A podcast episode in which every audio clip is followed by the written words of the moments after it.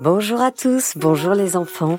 Ça fait un petit moment que je vous ai pas raconté d'histoire. Alors me revoilà et je suis très contente de vous retrouver. J'espère que vous allez bien. Aujourd'hui, je vais vous raconter une nouvelle histoire, un grand classique. Ça s'appelle Le Chaboté, d'après le conte de Charles Perrault.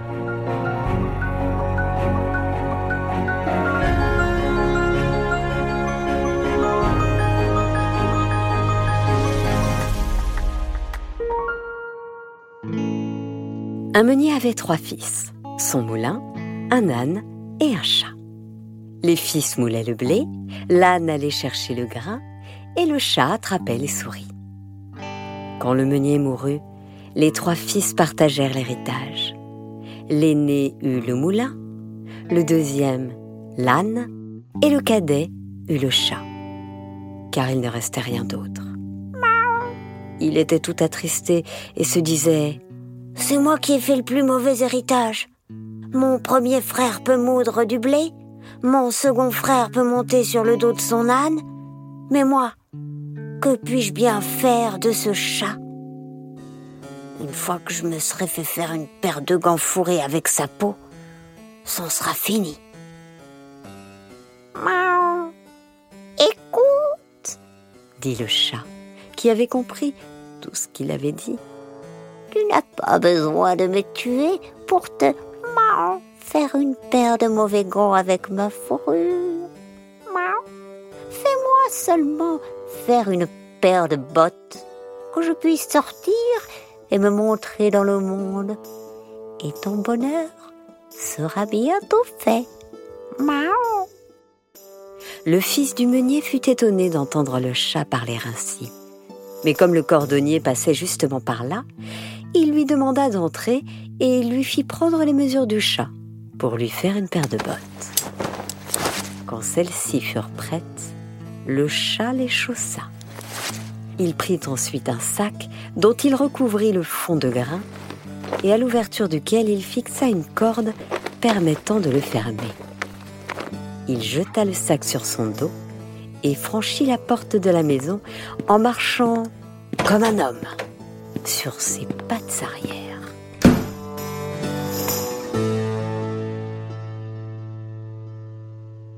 En ce temps-là, il régnait dans ce pays un roi qui aimait beaucoup manger des perdrix. Mais il y avait une vraie pénurie, car il était impossible d'en trouver.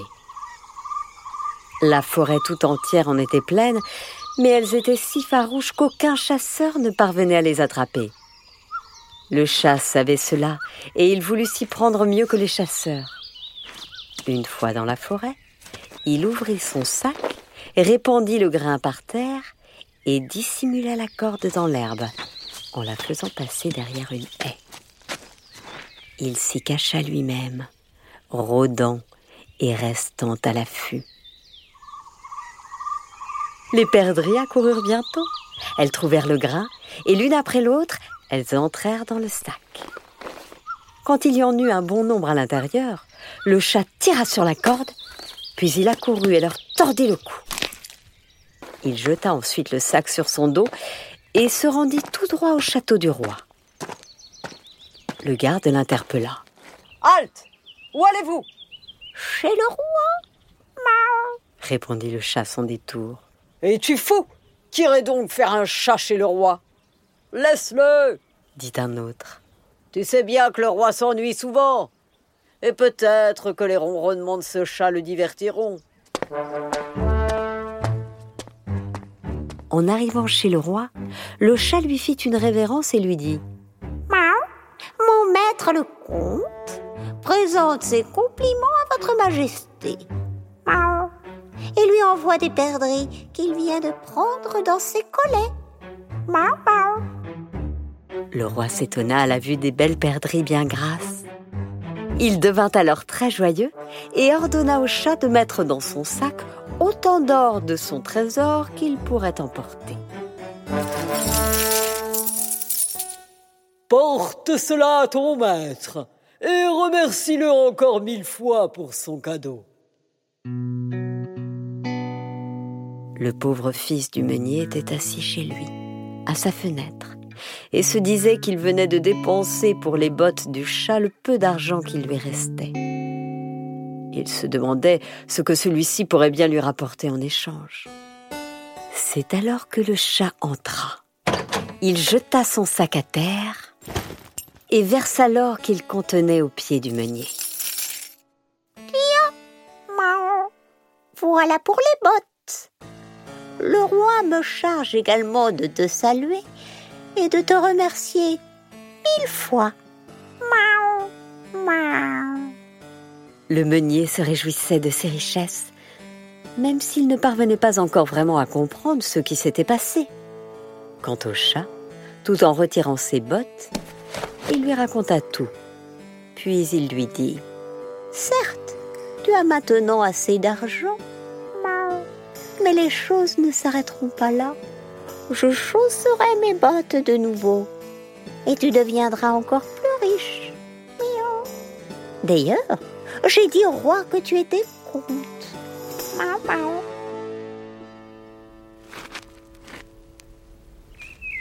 Le lendemain matin, le chat retourna à la chasse, comme il l'avait dit, chaussé de ses belles bottes, et il rapporta au roi beaucoup de gibier. La même chose se reproduisit tous les jours, et tous les jours, le chat rapportait de l'or à la maison. Il était si apprécié du roi qu'il pouvait entrer et sortir comme il voulait, et aller où bon lui semblait dans le château. Un jour qu'il était dans la cuisine du roi, en train de se chauffer près du fourneau, le cocher arriva et poussa un juron. J'aimerais que le roi et la princesse soient entre les mains du bourreau. Moi qui voulais aller à l'auberge pour boire un coup et jouer aux cartes, voilà que je dois les emmener en promenade au bord du lac. Aussitôt qu'il entendit cela, le chat rentra discrètement chez lui et dit à son maître Si tu veux devenir comte et être riche, viens avec moi jusqu'au lac et baigne-toi dedans. Le meunier ne sut quoi répondre mais il suivit tout de même le chat, se déshabilla complètement et plongea dans l'eau.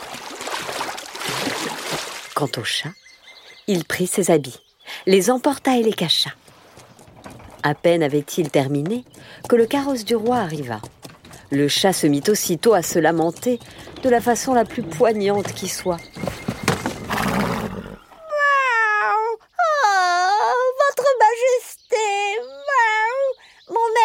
en train de se baigner dans quand un voleur est arrivé et a volé ses vêtements qui étaient posés sur la rive. Maintenant, monsieur le comte est dans l'eau sans pouvoir en sortir. Oh. Et s'il y reste plus longtemps, il risque de prendre froid et d'en mourir. Quand il entendit cela, le roi envoya un de ses hommes au château rapporter des vêtements de la garde-robe du roi.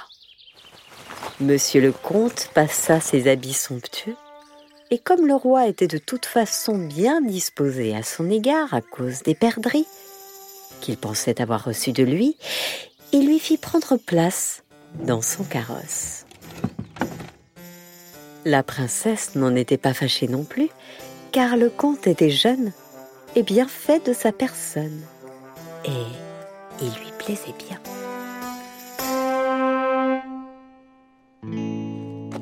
Le chat, de son côté, avait pris de l'avance. Il était arrivé au bord d'une grande prairie où plus d'une centaine de gens étaient en train de faire les foins. Et vous autres, à qui est cette prairie? demanda le chat. Au grand magicien. Oui, au grand magicien. Écoutez, le roi va bientôt passer par ici. Hmm? S'il demande à qui est cette prairie, répondez-lui au comte. Et si vous ne le faites pas, vous serez tous tués. Mao. Sur ce, le chat poursuivit son chemin et arriva près d'un champ de blé, qui était si grand qu'on ne pouvait manquer de le voir, et où plus de 200 personnes étaient occupées à moissonner. Et vous autres à qui est ce blé? Au magicien. Écoutez, Le roi va bientôt passer par ici. S'il demande à qui est ce blé, répondez-lui au compte. Et si vous ne le faites pas, vous serez tous tués. Le chat parvint enfin à une magnifique forêt où plus de 300 personnes étaient en train d'abattre de grands chênes et de couper du bois. Et vous autres, à qui est cette forêt Au magicien Oui, au magicien. Écoutez, le roi va bientôt passer par ici.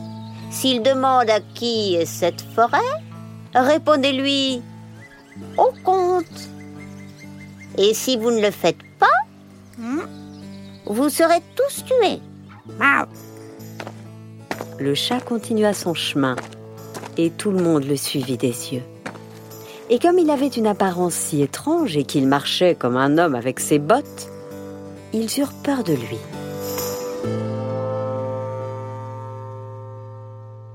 Le chat arriva bientôt au château du magicien. Il y entra hardiment et alla se poster devant lui. Le magicien le regarda d'un air méprisant et lui demanda ce qu'il voulait. Le chat fit une révérence et dit J'ai entendu dire que tu peux te transformer à ta guise en n'importe quel animal.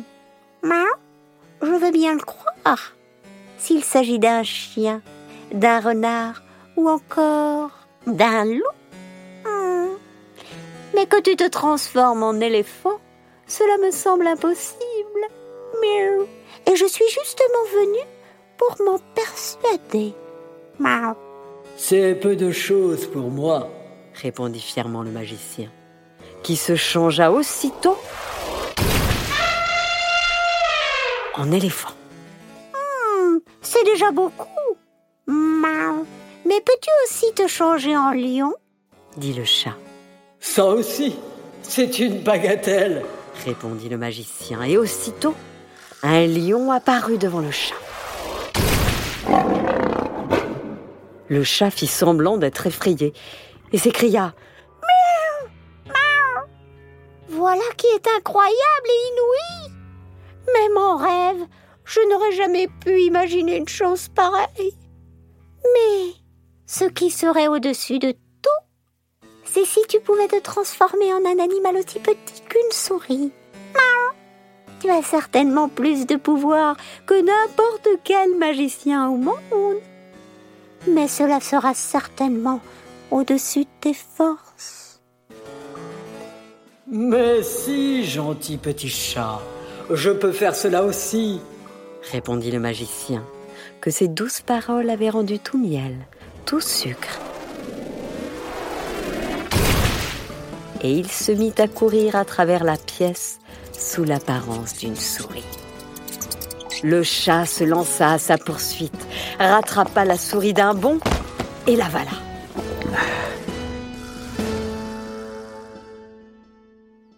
Pendant ce temps, le roi avait poursuivi la promenade avec le comte et la princesse. Il arriva alors près de la grande prairie. À qui est ce foin?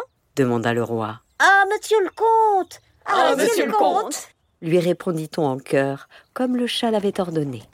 Vous avez là une belle parcelle de terre, comte, dit le roi. Ils arrivèrent ensuite au grand champ de blé.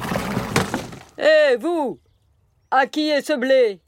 Ah, monsieur le comte Eh bien, comte, vous avez de belles et de vastes terres. Puis ils parvinrent près de la forêt. Et vous À qui est cette forêt? Ah, monsieur, le comte Ah, monsieur le comte Le roi fut encore plus étonné et dit Vous devez être un homme très riche, comte. Je ne crois pas que j'ai une forêt aussi magnifique. Ils atteignirent finalement le château. Le chat se tenait en haut de l'escalier. Et quand la voiture s'arrêta au pied de celui-ci, il fut en bas d'un bond et ouvrit la porte du carrosse en disant Majesté, vous êtes ici au château de mon maître, le comte. Et l'honneur que vous lui faites le rendra heureux jusqu'à la fin de ses jours. Le roi mit pied à terre et fut émerveillé à la vue du bâtiment somptueux, qui était presque plus grand et plus beau que son propre château. Le comte, quant à lui, monta l'escalier en tenant le bras de la princesse et la mena dans la salle qui scintillait d'or et de pierres précieuses. On conclut alors le mariage de la princesse et du comte, et quand le roi mourut, celui-ci prit sa place sur le trône et fit du chaboté son premier ministre.